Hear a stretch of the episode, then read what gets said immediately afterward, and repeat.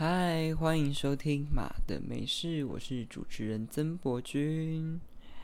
这个礼拜的马的读读书要跟大家分享的书是《幽魂娜娜》，这本书的作家是严娜。那么今天选读的篇章是土地公套餐。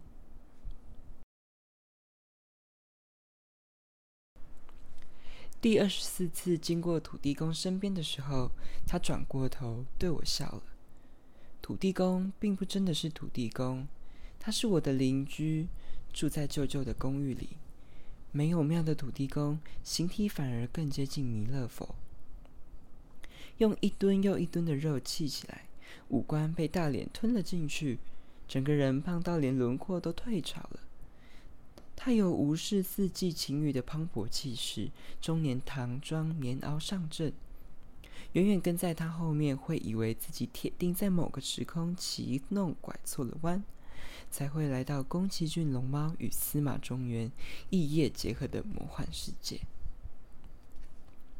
我们通常在饥肠辘辘的时刻相遇，午餐，有时候是在和平东路一百一十八巷巷口的湿木鱼店。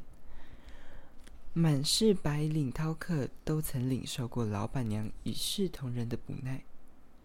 独独土地公一推开门，就有他产地直送的秋波，以及早就煎妥的虱目鱼肚配空心菜。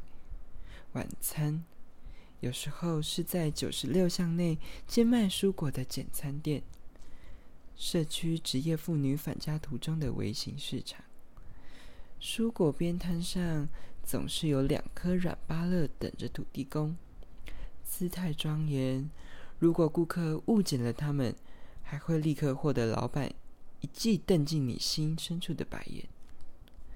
这几条巷弄里，几乎每一家店都有一份土地公套餐。他永远不必点餐，走进店里，和老板眼神短兵相接，便拈快微笑。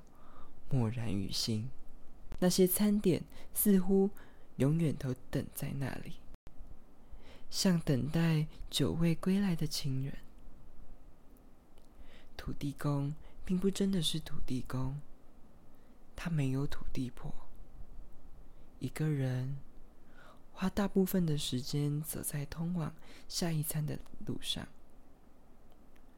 可是我喜欢叫他土地公。好像他什么都没有，甚至没有自己，却拥有且照看着整个邻里。刚搬上台北的那几个月，我也一个人，总是在外读时，有时候想家，觉得寂寞，就觉得离土地公近一些，点一份土地公套餐，在一公尺外，静静陪他吃完。这就是《幽魂娜娜》里面的土地公套餐这个篇章。虽然严娜现在没有新作品出版，不过她在美女作家李平遥的 Podcast 节目《违章女神拉拉链》担任客座主持人，大家也可以去听听看。里头也分享很多有关文学以及现在很多很多的社会议题，我们大家都值得去关心，然后也值得去细细的聆听它。好的，以上就是本周的 Podcast 读读书分享。那么喜欢的听众朋友们，可以在 Apple Podcast、KKBox、Sound 平台上面听到我们的节目。那么有 Apple Podcast 的朋友们，也记得帮我们按下订阅，然后帮我们按下五星好评，并且留言，谢谢大家。